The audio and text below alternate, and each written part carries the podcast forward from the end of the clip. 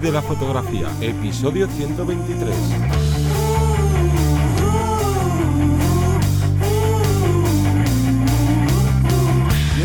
Bienvenida al podcast que te enseña a vivir de tu pasión, es decir, vivir de la fotografía, donde semana tras semana te traemos todo lo relacionado con el mundo fotográfico como negocio, ya sea la marca personal, el marketing, cómo conseguir clientes, cuánto cobrar y un largo etcétera. Yo soy Johnny Gómez y contigo y conmigo tienes a Teseo Ruiz. Hola, buenas.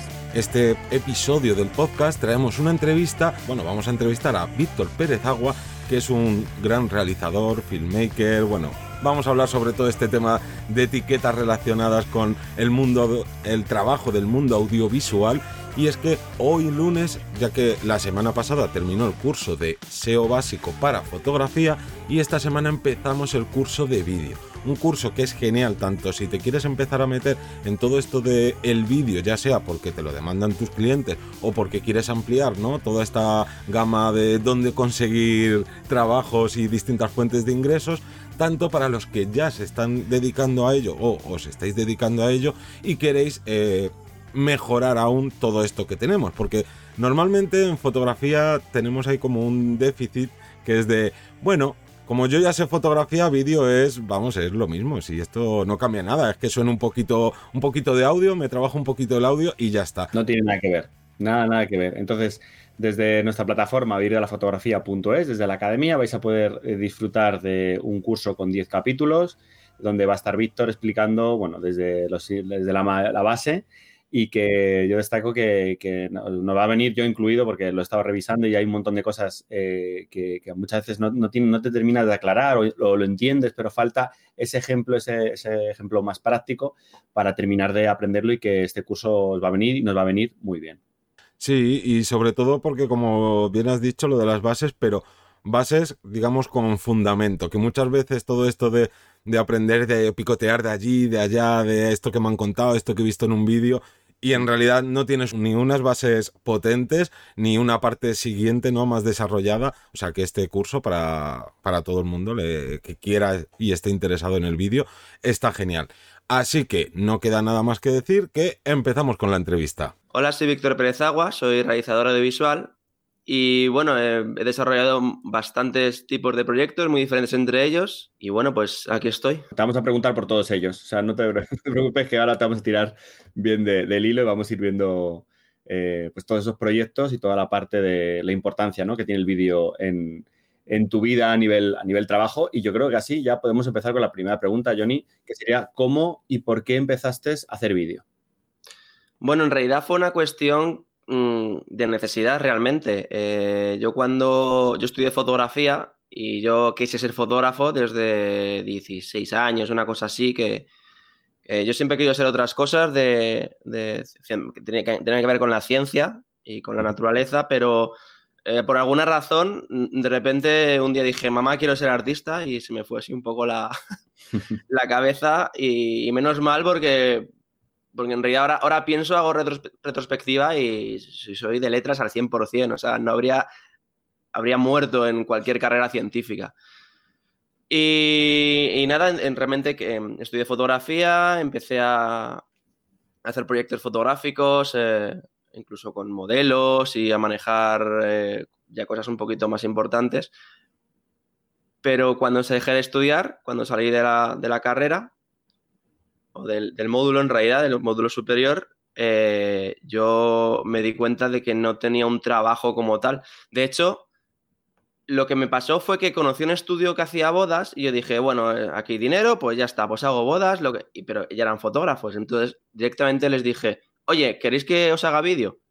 Así a lo loco, o sea, es que ni me había planteado. Fue como, ¿queréis que os haga vídeo? Por ejemplo, tengo una cámara que graba. Y realmente así empecé en el vídeo. Lo que pasa es que al final me di cuenta de que tenía un montón de posibilidades más. Me empezó a gustar más. Descubrí el montaje, que el montaje es algo muy importante en, mis proyectos, o sea, en mi vida. En realidad es de las cuando más libertad tengo para crear. Y al final del vídeo de bodas básico que empecé a hacer, empecé a desarrollar una serie de características que aplicaba a otros proyectos que me iban saliendo al principio para amigos y para esas empresas tóxicas que te, de las que habéis hablado alguna vez, ¿no? Que te, que te intentan ahí sacar, exprimir. me creé unas cuantas y bueno, me dieron experiencia por otro lado, aunque no las voy a defender. Y bueno, pues así acaba en el vídeo realmente y ahora es que es, a lo que me dedico. Y antes de, que te lanzaras, ¿no? Por tema laboral, por decirlo de alguna manera, hacer vídeo, ¿tú hacías vídeo de, de manera personal, de, oye, pues me gusta mucho el cine, quiero...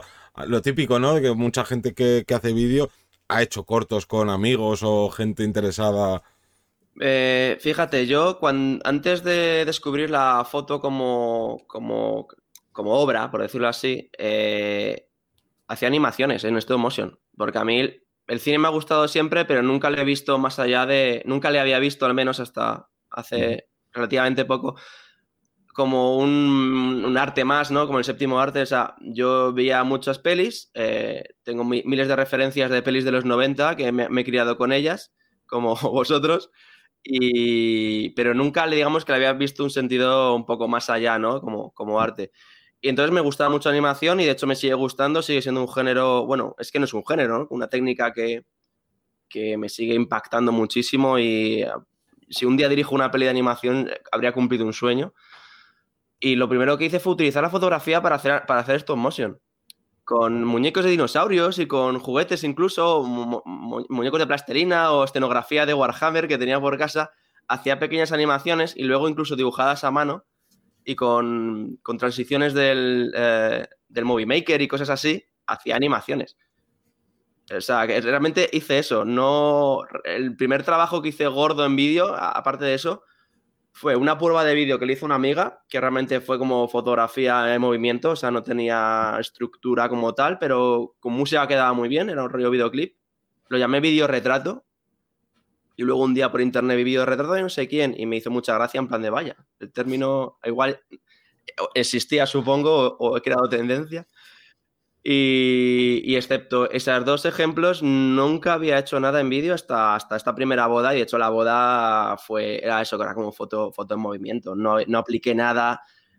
Más tarde sí que ya empecé a aplicar eh, movimientos de cámara, angulaciones, eh, dinámicas, tal, pero hasta ese momento no había, no había hecho nada. Entonces, Diría que no, diría que en realidad iba para fotógrafo y iba directo a fotógrafo y me encontré de bruces con otra cosa. ¿Y cuál fue la formación que, que hiciste, ¿no? A raíz de ese primer trabajo o de los primeros trabajos que hiciste en vídeo y te diste cuenta, ¿no? Que, que no es simplemente, oye, pues en vez de darle al botón de disparar, tengo que dar al botón de grabar y esto es exactamente igual que la fotografía, ¿no? Me imagino que te estuviste formando más sobre, sobre todos estos temas. Eh, lo que estuve viendo fue mucho cine. O sea, a partir de ese momento, en cuanto descubrí el montaje, eh, cambió la percepción de, cómo veía las películas y me empecé a interesar ya no tanto por los directores de fotografía, sino por los directores como tal, por las narrativas.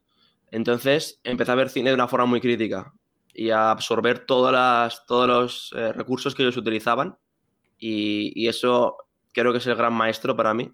O sea, el cine es el gran maestro para mí. Ver mucho cine y ver sobre todo cómo lo hacen las diferencias, tanto estilísticas como narrativas, de las épocas, de los países, de los directores. Eh, cada uno tiene los suyos y, digamos que año tras año voy incorporando, ¿no? Ahora me ha dado por la dirección de actores, entonces estoy viendo cómo dirige cada director a los actores.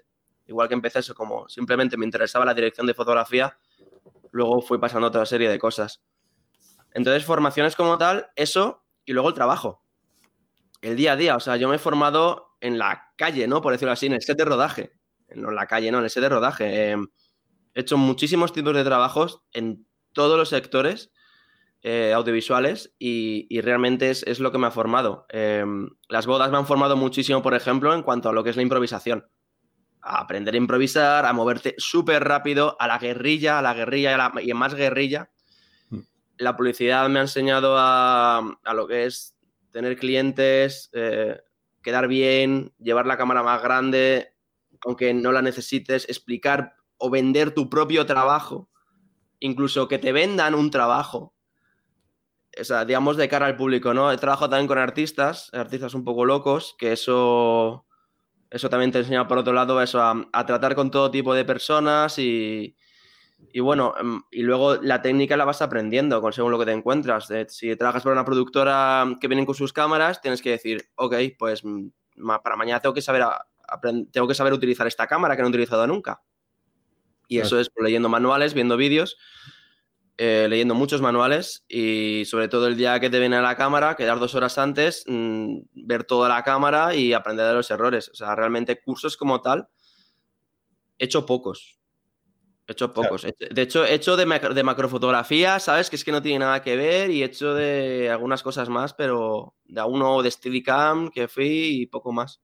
Mm. Y Steadicam es que no siquiera he manejado, porque luego tienes que comprar una Steadicam que son de 12.000 a 20.000 euros y, no, y, no, al final no he manejado Steadicam más allá de las eh, GlideCam y las cosas más pequeñas, pero vamos. O sea, que partiste, digamos, de una base, eh, como decías tú, del curso del FP y luego te has ido especializando dependiendo de la situación que has tenido en cada momento, ¿no? Eh, estás formado, o sea, te ha tocado mm, también, eh, como siempre digo, cada persona luego es un mundo, ¿no? Y vale para unas cosas, tiene más virtudes, más defectos. Sí, y claro. Seguramente, pues a lo mejor tu forma de desarrollar, pensar y, plantearte te, facilitaba esta, esta forma, ¿no? De, Claro, es trabajar, un, es, trabajar un poco en todo lo que te venga, por, también por necesidad y porque al final somos hijos de la crisis y nosotros eh, hemos, hemos conocido eh, las tarifas de la crisis y que no puedes rechazar ningún proyecto, lo que es trabajar solo, que de audiovisuales, ¿no? Como que se trabaja en equipo y aquí muchas veces el trabajo solo.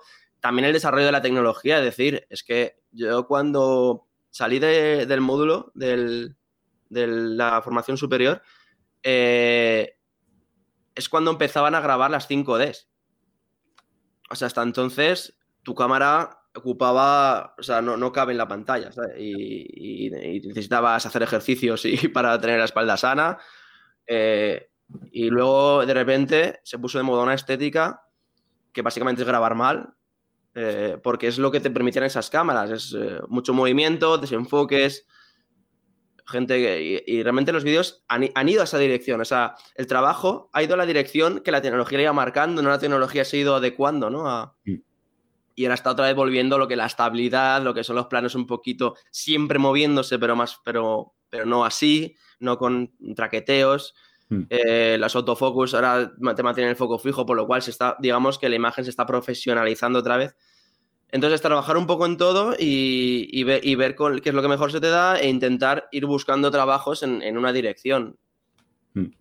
Oye, y hablando ahora un poco de, dirección, aunque viene un poco de la otra mano, yo quiero destacar o, preguntarte sobre todo que, es eh, cómo es salir de un pueblo pequeño, porque sabemos que eres de un pueblecito pequeño de Madrid, de aldea de Fresno, pequeño de 2.000 habitantes, que nos has dicho antes, y, y dentro de esa línea, de ese cauce, ¿qué, supone para ti eh, o cuál es tu impronta, tu estilo? ¿no? ¿Hay una parte de, en tu trabajo de haber salido de un pueblecito tan pequeño y luego ahora tan grande? Sí, no, completamente para mí el pueblo, o sea, yo me siento muy de mi pueblo y, bueno, muy rural, ¿no? no igual no, no, no le pongo nombre y tal, pero sí que me siento muy, muy rural y en, técnicas, en la, la forma de trabajar, no existe, digamos, algo que digas, ah, mira, es de pueblo. No, o sea, de hecho, para mi pueblo soy el urbanita, ¿sabes? Porque al final vivo en Madrid, claro. Pero pero no, no. Em, sin embargo, a la hora de. Cuando, yo cuando escribo mis propios proyectos o cuando. Eh, o cuando. Sí, bueno, sí, cuando quiero sacar algo más personal, siempre, siempre, lo, digamos que ahí está el pueblo. Ahí está el, entorno, ahí está la, vida rural y yo soy muy defensor de la vida rural y, de la legislación de lo, de lo, rural desde lo rural, no desde las ciudades y una serie de cosas que al final siempre se quedan esa impronta, o sea, a la hora de elegir una temática o a la hora de, llevar un proyecto con cierto respeto. Y todos los, proyectos que he hecho, prácticamente todos, han empezado en el pueblo. Entonces, eh, ahí, está, ahí está la marca. Y, de hecho, a mí me gustaría volver al pueblo y, bueno, y, seguir en esa dirección. Qué bueno. Y relacionado con esto, ya te ha marcado también eh, ¿no? toda esta impronta de, haber vivido eh, eh, parte de tu vida en el pueblo a la hora de, por ejemplo, buscar películas o directores que no que se fijen más, no, porque no es lo mismo, por ejemplo, ver una película, yo que sé, de de un director que siempre grabe en grandes ciudades y las temáticas, como bien dices, sean las que suceden en grandes ciudades y que si has tenido así como algún referente de, no, pues mira, este, este tipo de trabajos o este director me encanta porque trata estos temas. Hombre, la localización como tal no me es muy importante a la hora de ver una película. Me, por ejemplo, eh, a mí me encanta adivinar dónde están grabadas las películas, eso sí. Además es que adiviné dónde está el nuevo Ministerio del Tiempo a la primera y me siento muy orgulloso de ello, aunque no sirva para nada. Y, siempre me gusta mucho del cine español ir adivinando. Yo creo que esto lo conozco, esto me suena, no sé qué. Eh, pero no, no es que me fije mucho en eso. Para empezar, porque cuando tú ves, haces una producción audiovisual a nivel cinematográfico, o bueno, la veo, eh, necesitas un capital que, que al final es lo que es. Entonces, no, bueno, no. por ejemplo, cuando veo a Almodóvar, ¿no? O gente que sí que defiende mucho la vida del pueblo, pues me hace gracia, me gusta. El otro día, viendo la escopeta nacional de Berlanga, eh, reconocí muchísimas cosas, de en plan de, joder, hay cosas aquí que aunque sea una broma, existe, porque además mi pueblo es muy... Es, finca de caza, está rodeado por fincas de caza y por cañadas, de, ganadero. Entonces, eh, sí, me gustan. O sea, digamos que cuando reconozco algo me gusta pero no lo voy buscando como tal. Eh, al final voy buscando otro tipo de cosas eh, y sobre todo mm, las, bueno, leo una sinopsis, me llama la atención y el tema y, si es el pueblo me hace gracia y, si incluso ocurre en medio rural suma puntos, pero, pero no voy como buscando una temática determinada. Y hablando también un poco, ¿no? Orientándolo también al tema trabajo, eh, a día de hoy todo es ¿no? Todo lo relacionado con el vídeo se ha puesto muy de moda la etiqueta de filmmaker, de videógrafo, ¿no? Y, sobre todo, a lo mejor me equivoco, pero creo que viene más dado de, gente que está en la fotografía y, ha empezado a utilizar estos términos, pero bueno, a final de cuentas, ¿qué, opinas tú sobre estas etiquetas? Si las ves acertadas o... A ver, acertadas son, pero al final están haciendo para mí no hacen justicia al, medio audiovisual.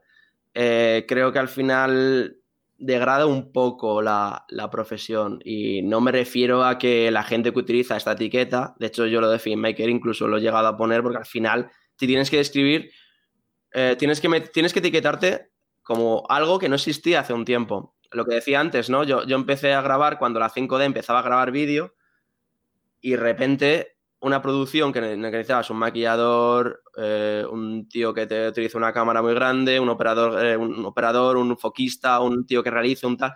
De repente tienes una cámara así y tú te puedes montar todo en, ¿sabes? O sea, y de repente era YouTube, eh, descubres que la gente te enseña gratis a utilizar esas cámaras, puedes sacar información de cualquier sitio. Entonces, claro, la figura de la persona, ¿no? Del aficionado, ¿no? Que se decía antes de las noticias, un vídeo aficionado hecho, de repente ahora se ha profesionalizado, la calidad es buena, el estándar de calidad, hmm. bueno, también ha bajado un poco, pero eso, es otra historia. Y entonces, claro, tienes que llamar a una persona que coge una cámara y lo hace todo él de una forma. Y la, entonces la etiqueta biógrafo en efecto es, es digámoslo, es, es apropiada. Porque al final es, una, es un fotógrafo que hace vídeo, es decir, el fotógrafo solo hace todo él excepto en producciones muy importantes. Y ahora es lo que está pasando. El vídeo de guerrilla, ¿no? Que decimos. Entonces, eh, es acertada, pero creo que, creo que hay muchas personas, clientes o empresas que conocen esta realidad y que se aprovechan de ella. Y cuando hablo de que puede degradar la profesión, no es que la persona que grabe vídeo ella sola con su cámara eh, esté haciendo algo malo. No, se está buscando la vida, pero como exactamente estoy haciendo yo, si es que yo hago eso, mm, igual un 50 o un 60% de las veces voy yo solo a los rodajes. Porque mm. quieren algo que puedo cubrir yo y el presupuesto es este.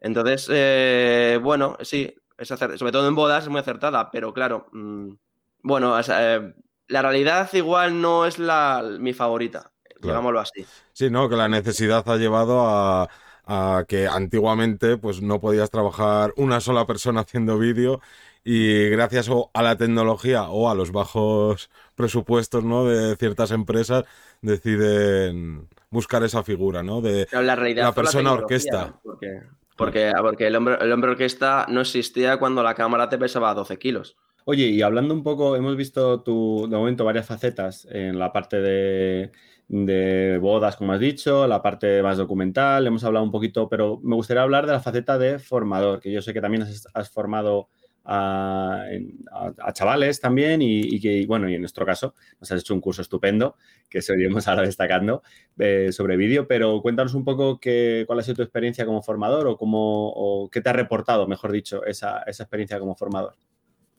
Pues fue, la verdad es que la primera experiencia como formador que tuve fue muy guay. Me gustó mucho porque eran chavales para un ayuntamiento de, del sur de Madrid eran chavales de, 16, 15, 17 años y se les veía súper ilusionados. Como que les gustaba muchísimo, era una extraescolar y les gustó muchísimo y, eso te motiva mogollón, ver que hay niños o, bueno, gente joven que está muy ilusionada, que tiene muchas ideas y que, las quiere sacar, pero no tiene forma y depende de conocer a un, tío que, que, le dice, oye, pues de esta forma se puede hacer.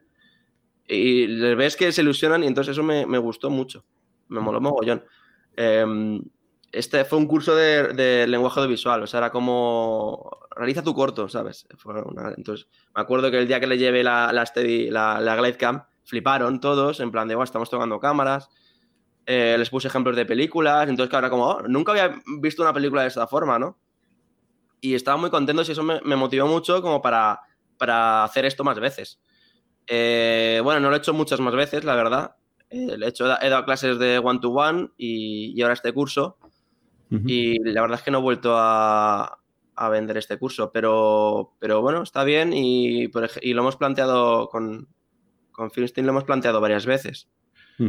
Y sí, es positiva. También ha habido cosas negativas, sobre todo en el one-to-one, que te encuentras con la típica persona que, que dices, ¿por qué estás, por qué, por qué? Te, ¿Sabes? sobra el dinero. Sí, que, tiene una idea errónea del propio mundillo o del propio... Entonces, bueno, eh, sí, sí, es positiva, no, no puedo decirte mucho más, eh, pero me gustaría seguir haciéndolo, sobre todo eh, talleres marcados, largos, con objetivos, ¿no? Ah, vamos a hacer tu corto, ¿no? Vamos a tal.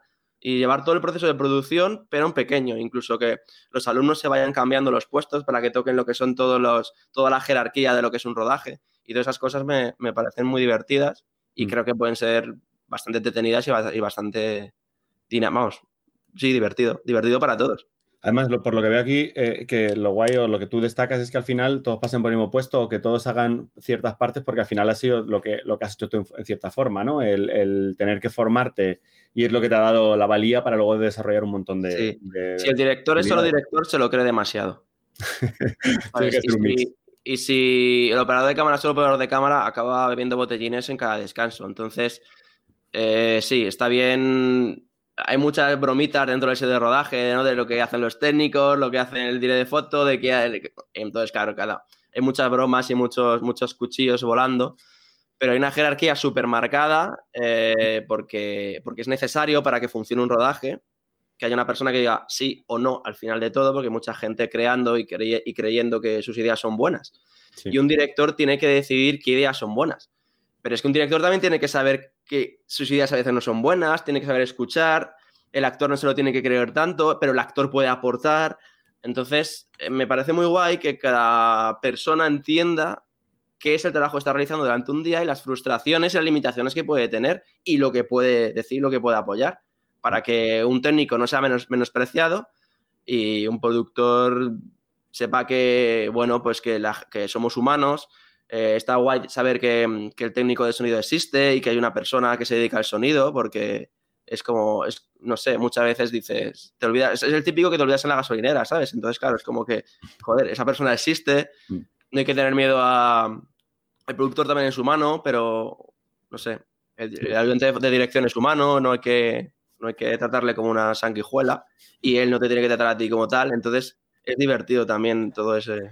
Y claro, el, tú los primeros trabajos eras ese hombre orquesta, ¿no? Ese filmmaker o videógrafo, pero también has hecho trabajos de publicidad y es justo lo que estás contando ahora, ¿no? Que ahí hay muchas personas trabajando, cada uno tiene su parte de, ¿no? Tú tienes que hacer esto, tú tienes que hacer lo otro, vas aportando, te dejan aportar o no, pero ¿cómo te, te enfrentaste tú a, al de repente al ser, digamos, una parte del trabajo y no un todo en el que no, en el que no podías decidir todo? Porque claro, al final de cuentas, tú que también vienes de la fotografía, en la fotografía, pues es que no, aunque trabajes con un ayudante o con un maquillador o con quien sea, digamos que, que tú eres como esa figura del director y si encima trabajas eh, solo, pues más director aún, todo, todo pasa por tu decisión, pero de repente entrar en un rodaje grande donde tú ya no tienes esa, esa toma de decisión en todo, ¿cómo, cómo lo llevaste? ¿Lo acoplaste bien?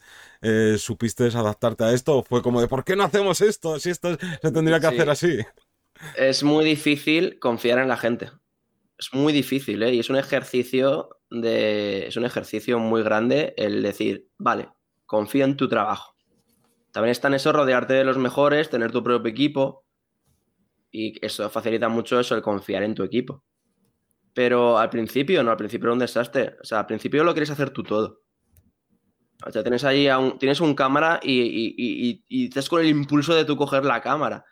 Y es cuando te das cuenta de que si estás realizando o estás dirigiendo, no debes tocar la cámara, no solo porque hay una persona que se encarga de eso y es profesional de eso, como, como lo eres tú en, otras ocasiones, sino porque, porque realizar ya es un trabajo, o sea, tienes que estar atento de muchas cosas y te pones a grabar. A, mí me pasa al menos cuando voy de guerrilla, si tengo que hacer algo de realización o hay un actor o algo así, y me toca a mí grabar, automáticamente desconecto completamente de lo que es la realización y me quedo únicamente en el apartado técnico. Entonces, también por ti, por, porque tu trabajo salga mejor, y e, es un, ejercicio muy grande el, aprender a confiar en la gente, claro. Vienes de trabajar solo, lo haces tú todo, sabes que tu forma y de repente tienes que decir, no, es que, es que yo no puedo tocar ni la cámara ni nada. y eso es, te enfrentas, de repente dices, wow.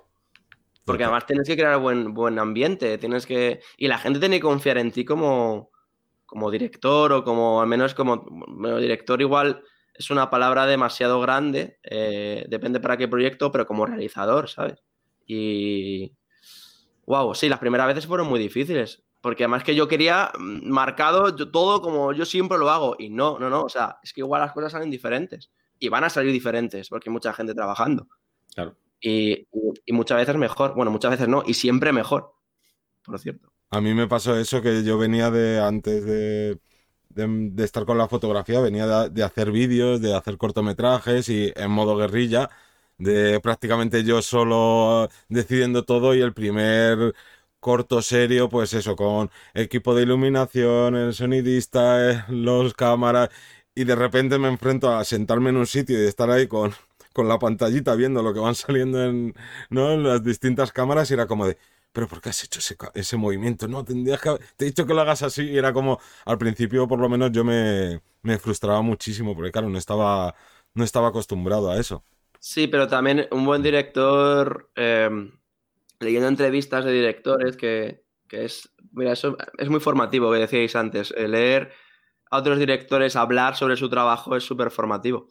Y no sé quién fue, eh, bueno, no recuerdo mismo quién fue, pero que decía eso, que un buen director tiene que saber acoplarse, ¿no? Por decirlo así, eh, a su equipo.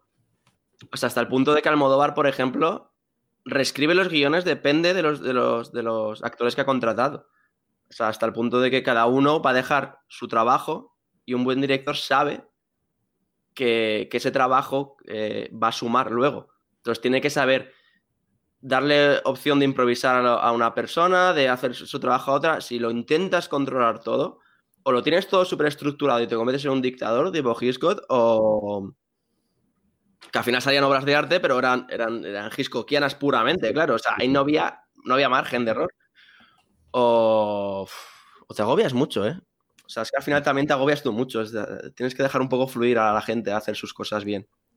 Claro, y todos estos cambios de, mentalidad a la hora de pasar como de la foto al vídeo, eh, una de las preguntas que teníamos era, ¿qué, crees que te ha aportado el, trabajar con vídeo a diferencia de, hacerlo con fotografía? La narrativa.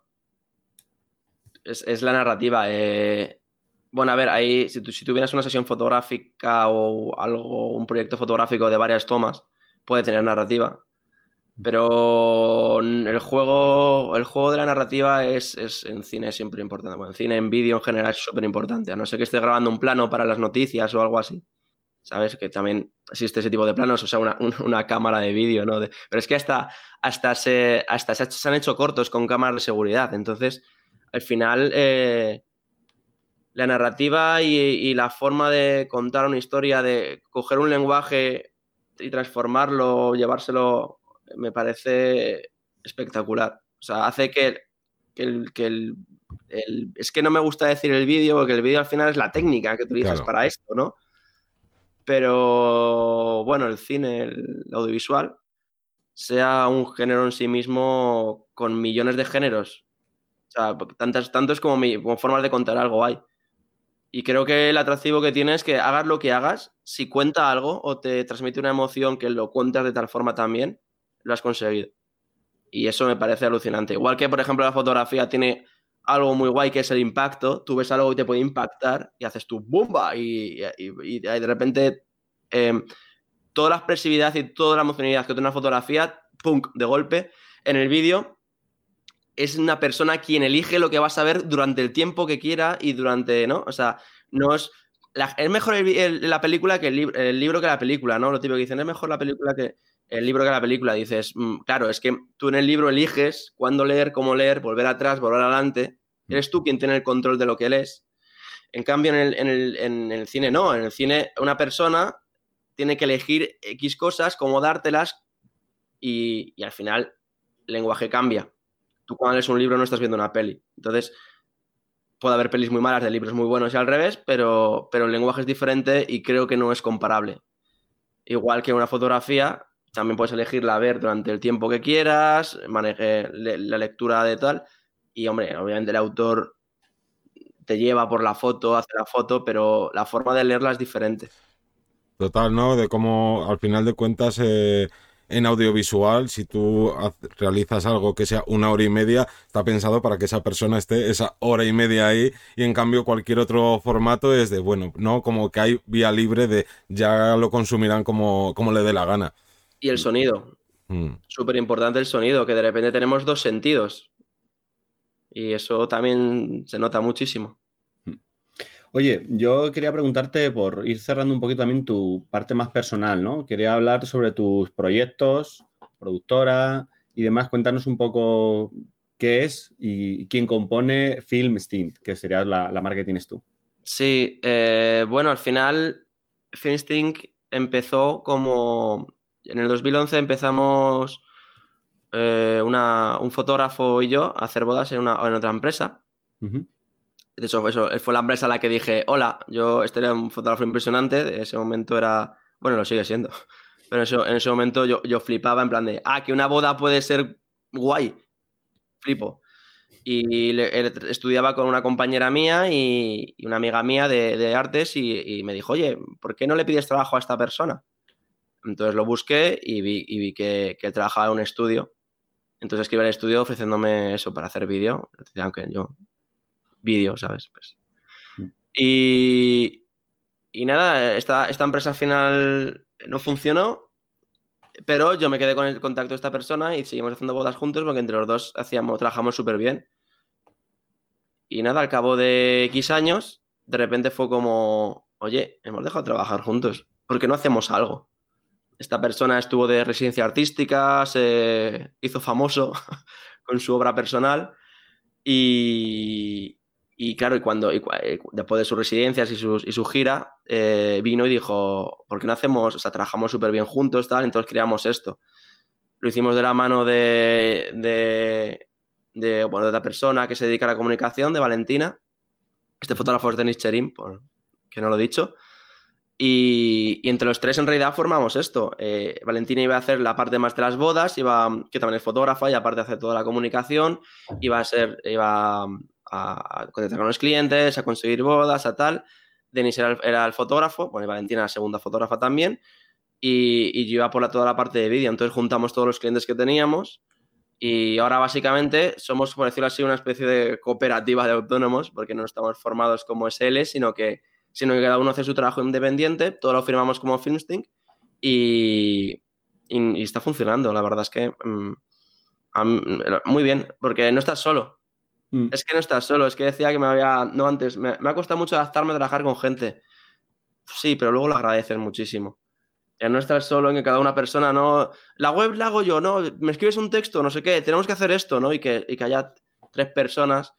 Y luego, al final de esto, hemos, eh, bueno, se ha añadido una diseñadora al equipo, una diseñadora gráfica y, y por lo mismo, cada uno con su especialidad, ¿no? Cada uno con su especialidad y está funcionando muy bien. Claro, lo bueno es que donde yo supongo que al final tendréis muchas más eh, salidas en vuestra especialidad, os, moveréis más cómodo y esas típicas eh, cosas de trabajo que no te gustan hacer, yo siempre animo a la gente a que se, a que se una, ¿no? O que busque buenos compañeros, que también es complicado encontrar gente compatible y competente contigo. Pero, pero una vez que los tienes, ya hay cosas que, como lo que más te da pereza, seguro que hay otro que le encanta.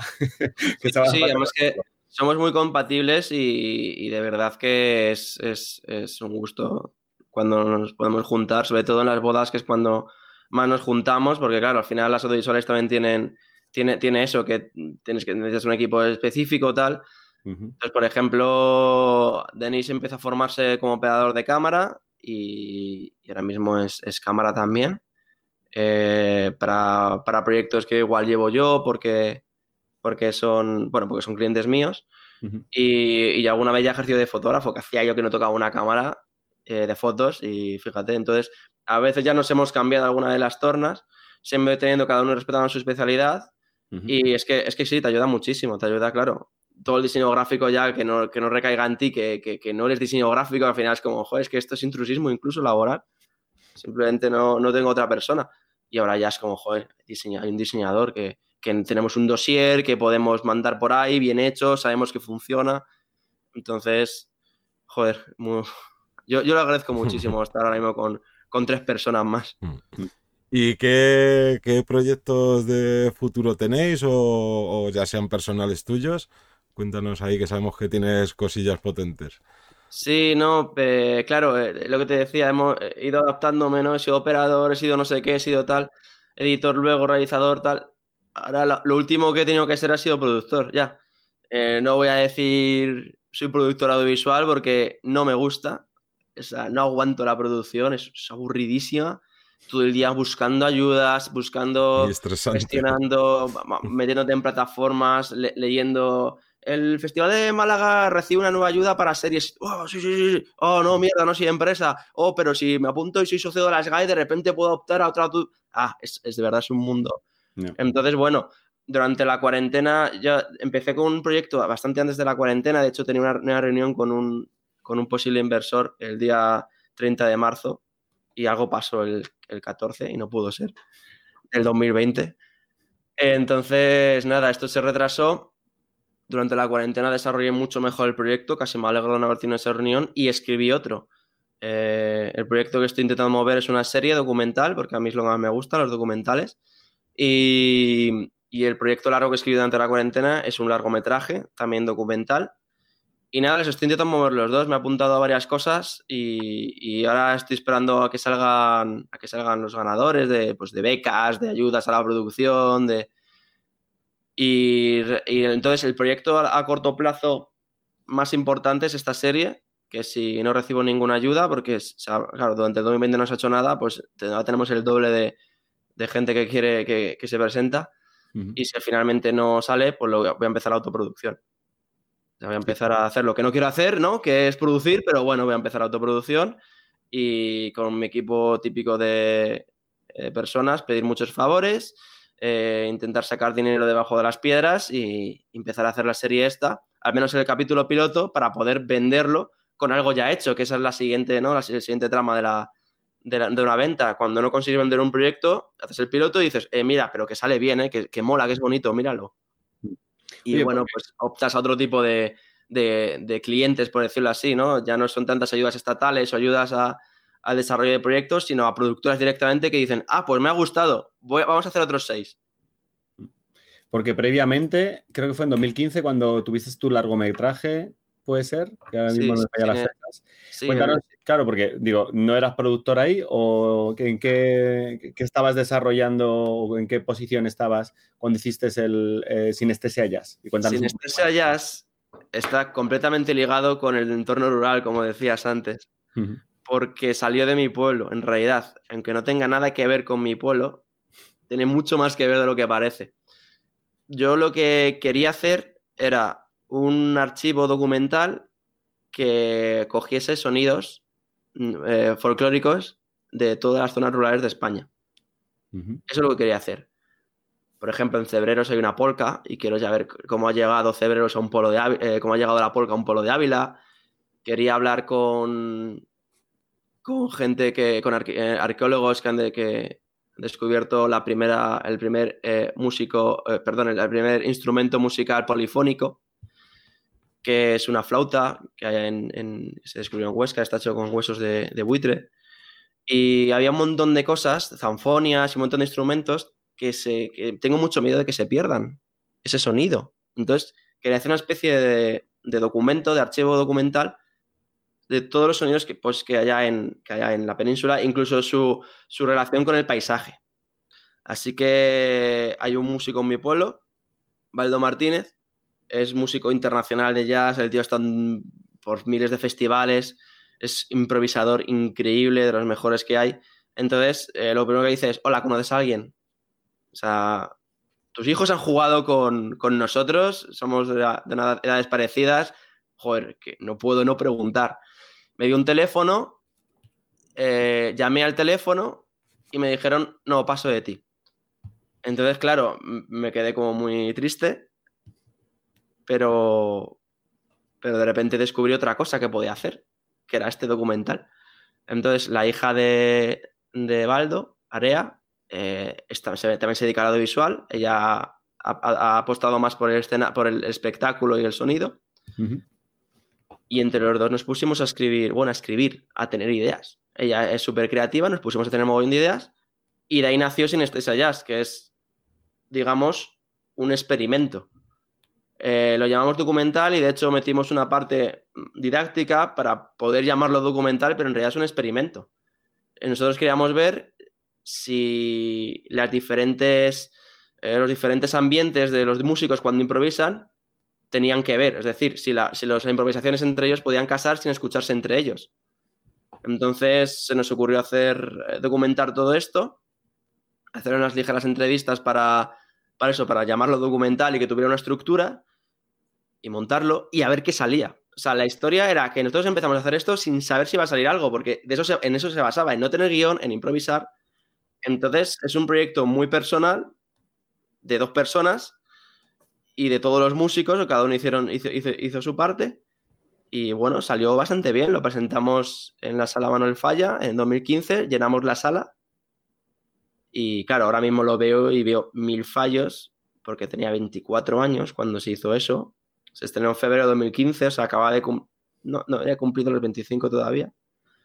Y bueno, yo lo veo y tiene mil fallos, pero, pero fue muy bonito porque fue algo completamente autoproducido, improvisado. O sea, no es una estructura audiovisual normal. De hecho, la gente lo ve y dice, es muy raro. Y se fija más en lo, en lo musical que en lo audiovisual o en lo ilustrativo, porque también hay un ilustrador que pinta un cuadro para ver cómo se ve la música y y jugamos un poco los sentidos, ¿no? Cómo, cómo, se oye, cómo se oye el cuadro, cómo se pinta la música, tal. Qué bueno. Entonces, bueno, fue la primera experiencia autoproducida eh, sin cliente, es decir, para, mí, para nosotros, que éramos dos. Eh, fue un ejercicio también de eso, de saber confiar en la otra persona, porque en ese momento yo estaba, era todo guerrilla total, y de hecho el documental es guerrilla total, grabado con el equipo que teníamos, mezclando cámaras, en casas que nos dejaban, es decir, no puede ser más guerrilla y más barato.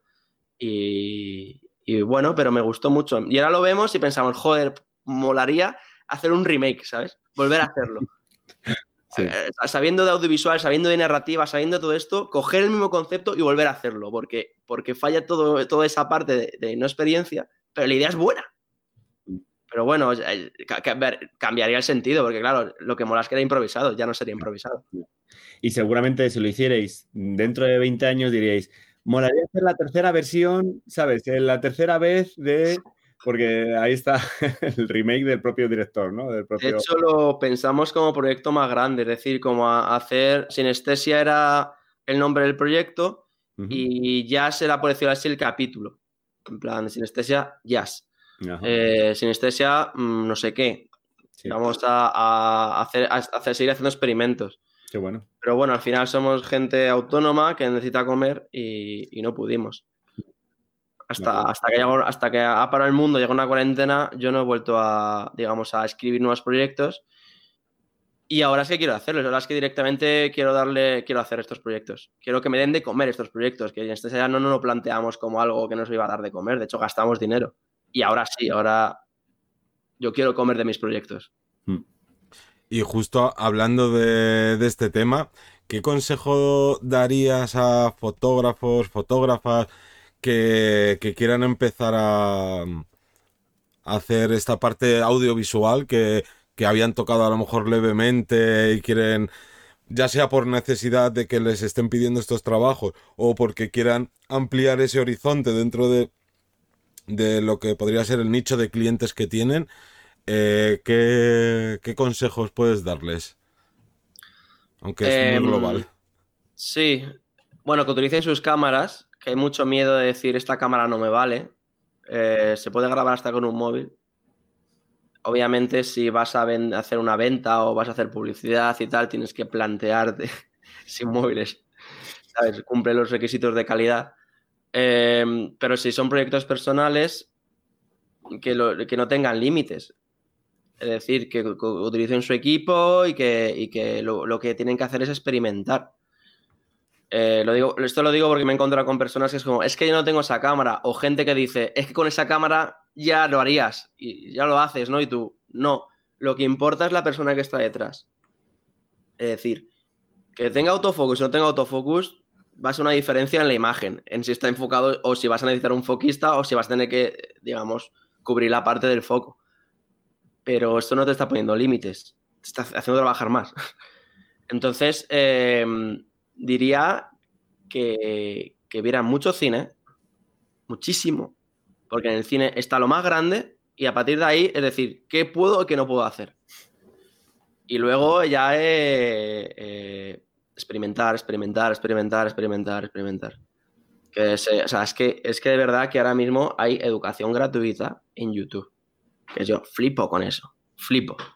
A que yo me encuentro tutoriales de cámaras de que, no, que sé, mañana tengo que grabar con X cámara. Y cojo y me encuentro un tutorial en YouTube de esa cámara específica y yo flipo y digo, ¿pero qué dices? Y luego, eh, que cuidado con las modas. Porque las modas son pasajeras y mola empaparse de ellas, pero Cuidado con las modas. Por ejemplo, lo de las bodas, algo que digo yo muy a menudo es, esta boda no va a pasar de moda. Tu vídeo no va a pasar de moda. Ahora mismo está muy de moda el gimbal, todo con todo gimbal, todo, todo el rato. Y al final dices, a ver, que el gimbal es una herramienta para hacer una cosa. Si no está justificado hacer esa cosa, aparca el gimbal. Yo, yo tengo, creo, creo que así lo, mejor. O sea, que el, objetivo no es que el plano, hacer un plano de gimbal, el objetivo es hacer este plano. ¿Cómo lo podemos contar este plano, no? Mm. Eh, se ha puesto súper de moda la estética Rosalía. Todos los videoclips, sobre todo en la música, todos los videoclips eh, están imitando al, grano de película viejo, formato tres cuartos. A mí personalmente me gusta mucho esto, pero sé que es una moda. Entonces, claro, tienes que... Ah, no estoy diciendo que estén malas modas, por supuesto, Estoy diciendo que tienes que tenerlas en cuenta. Sí, no convertir ¿no? todo tu portfolio o todos tus trabajos de, durante X tiempo que estás a moda en eso exactamente. Es que si no vas a ir siempre detrás de alguien. Claro. Hmm.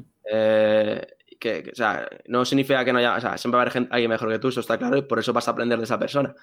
Pero si no, pero vas a, digamos, vas a ir a la, sí, a, la trastienda de, de, la moda y, hmm. bueno, a veces tiene sentido si el producto va a durar un tiempo muy corto en las redes y ahora que es todo Instagram, pues realmente así es. Pero si son tus proyectos, trátalos con el cariño y sobre todo haz lo que tú quieras, no lo que los demás esperan ver. O sea, pide, haz lo que tú quieres ver. Y ya, que mm, hemos hablado que el equipo en este caso no es importante, aún así, a mí me gustaría preguntarte, y yo estoy, y, vamos, pienso igual que tú, pero ¿hay algo del equipo que sea imprescindible para hacer vídeo, a la hora de hacer vídeo? ¿Tú necesitarías algo que dirías mm, imprescindible o casi imprescindible tener eh, en cuenta esto?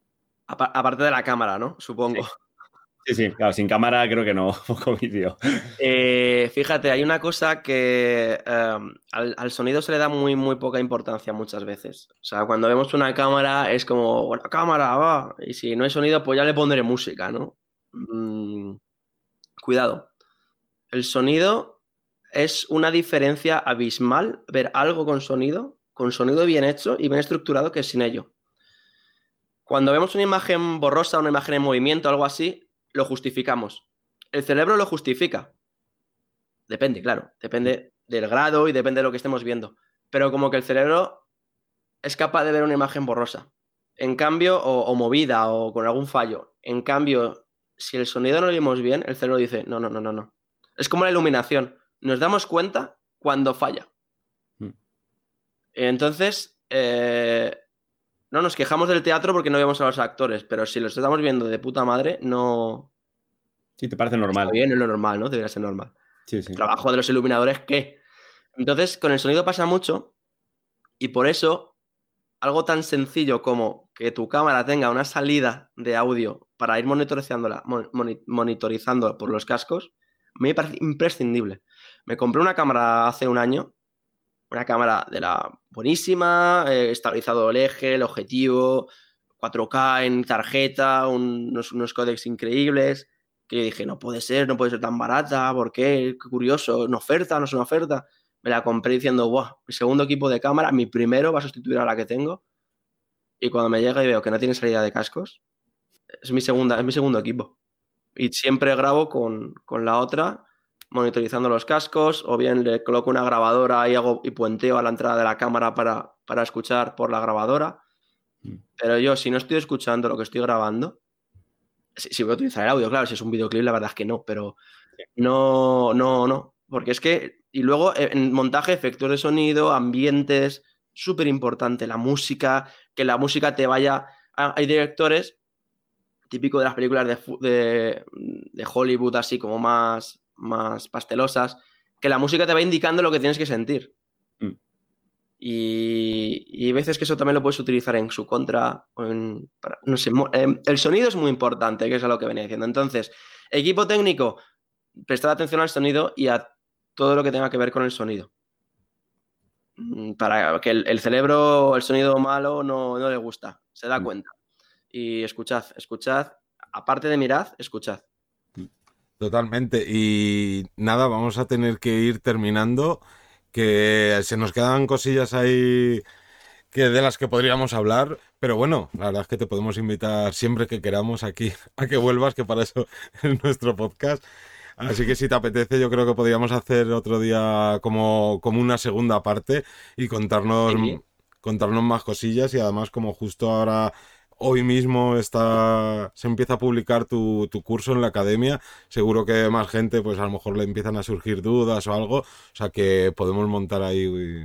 Sí, además es que quiero, quiero avisar para la, gente que vea el curso que las primeras partes soy como muy eh, didáctico en cuanto esto es lo correcto, esto es lo que hay que hacer, pero muchas veces en audiovisuales se contradice lo correcto, ¿no? Y si no se ve en cámara, eh, hay cables atados de cualquier forma, hay un montón de historias. Entonces, mm, simplemente si algo me faltó por decir, es decirles que aprendan a conducir, que se sacan el teórico, que se sacan el práctico, pero que luego van a flipar. Porque hay muchas cosas que se contradicen todas y dices, pero no he visto yo que esto no se hace así. Sí, lo has visto. pero ya verás. cada, uno lo gestiona a su forma, con los, recursos que tiene, con los medios que tiene. Con, vamos, yo me he visto el, curso entero eh, eh, antes de que se publique, ya he aprovechado y me pego un buen repaso. Y a pesar de que es una base con, vamos, muy consistente de vídeo, he aprendido cosas que no tenía ni idea. La verdad es que ha habido cosas que me han, me sorprendido. Y gracias a los ejemplos, a todo esto que me parece muy, muy, muy práctico. Y lo que dices tú, eh, he visto cosas que digo, ostras, pero esto se hace, se hace, así, lo había visto hacer de otra forma o más de otra forma tal, digo, pero claro, y al final es lo de siempre. Una cosa es lo que, lo que debemos de saber de base, como siempre decimos, las normas, y luego las normas están para romperlas una vez que establezcamos cuál es la, la base y también de lo que tengamos. Y que veces, en este caso muchas veces que no se rompen, que se rompen porque no te queda otra. O sea, hay, muchas veces, o sea, que las normas están para romperlas de un punto de vista muy creativo, ¿no? O sea, tú conoces, tienes la academia, sabes tal, pero luego dices, voy a hacer lo que me da la gana. En este caso hay muchas veces que dices, bueno, pues no me queda otra. Yo lo, ejemplifico muchísimo con lo del cable HDMI. ¿Sabes? Eh, el cable HDMI es el que más datos pasa, es el, eh, que más eh, transferencia de datos tiene, el que tal, el que todas las cámaras te dan. Pero es que no es el mejor. Entonces, claro, hablo como si fuera lo mejor del mundo y luego en el ejemplo parecido digo, ¿Os acordáis de cable HDMI? Que está muy guay, que tiene una transferencia de datos enorme, audio y vídeo, tal. Pero. Es una mierda. Pero no me queda otra porque las cámaras, mm, por alguna razón, los fabricantes han dicho: tomad HDMI para todo el mundo. No sé ese trato por qué lo tienen. Entonces, bueno, es que lo sepan que, igual que el cable, hay miles de, historias que, que luego hasta que no estés aquí dices, pero esto no. Sí. Como el gimbal. El gimbal no es llegar y grabar. El gimbal tu horita, eh, tu horita antes de gimbal de preparación la tienes, ¿eh? Sí, sí, Porque si no te salen los planos estos raros que haces que hacen así, que los ves en todos lados, y dices, pero no es necesario. No, y antes fuera de, micros hablábamos de que eh, las agencias de stock están empezando a pedir a los contribuidores que por favor hagan otros tipos de vídeos que no sean con el gimbal, que no puede ser todo con gimbal. Que gimbal y drones. Claro, sí, sí. Existen los trípodes, existe la cámara en mano, no sé, existen muchas más, más formas de, de grabar vídeo. trípodes. Es que ayer la película que me vi ayer, eh, una película sueca del 2000, bueno, una cosa curiosa, todo, todo de la plano fijo. Eh, eh, excepto uno que necesitaba movimiento, que era un steady. Y eres como, ¿ves? Es que no necesitaba movimiento. Hmm. Ningún plano de aquí necesitaba movimiento y no lo ha hecho. También puedes enriquecer, ¿no? Puedes enriquecer y puedes. Ah, porque hay veces que esos recursos están muy bien. Pero tampoco restes. Ya. Para decirlo así. Y, ya que estamos hablando de, películas, ¿nos puedes recomendar alguna película, director, directora o algo? ¿eh? que, te, que te conozco y, estamos ya casi rematando el podcast. y si no, igual, nos hacemos un día un directo en Twitch hablando solo sobre pelis y, tal que nos molen. Recomendar una película, pues depende, es que depende de. Ah, yo... yo esa pregunta la odio, que me la hagan como recomienda tu mejor. No, no, la rollo de lo que te hayas visto esta semana o hace dos semanas, algo que hayas dicho. No, mira, voy a. Voy a. Yo que soy el, típico nerd que luego pone notas en Final Affinity y hace esas, esas cosas horribles que lo hago casi más como catálogo para saber lo que he visto y lo que no, porque a veces se me olvida.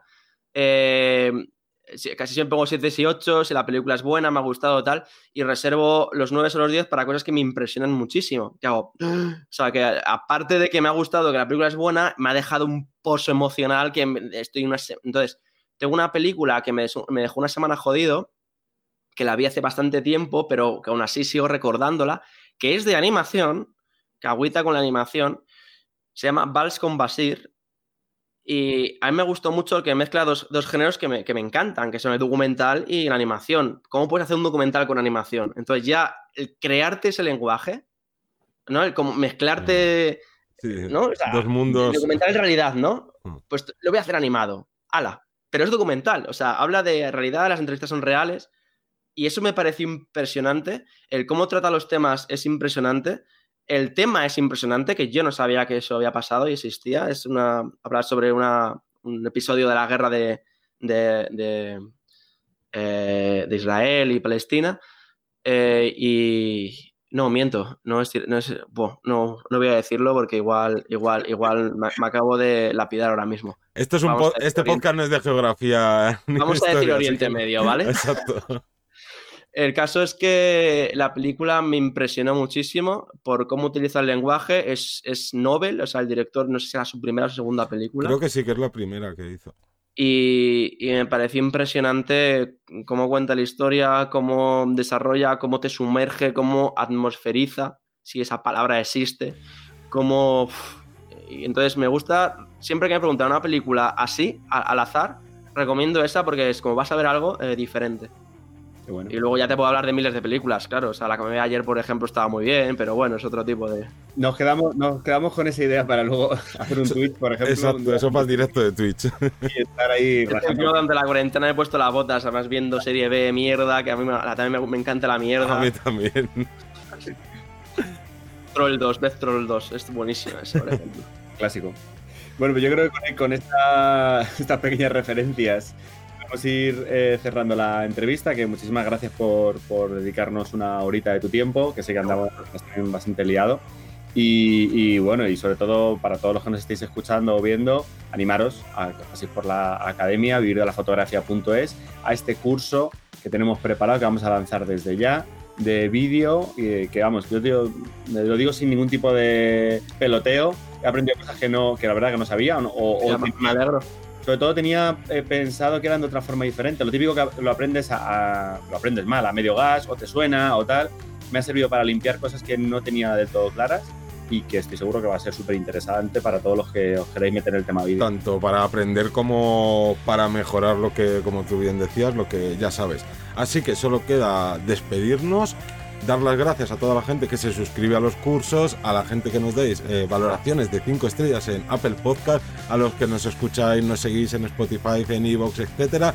Nos vemos como siempre o nos escuchamos el próximo lunes a las 7 de la mañana. Un saludo. Hasta luego.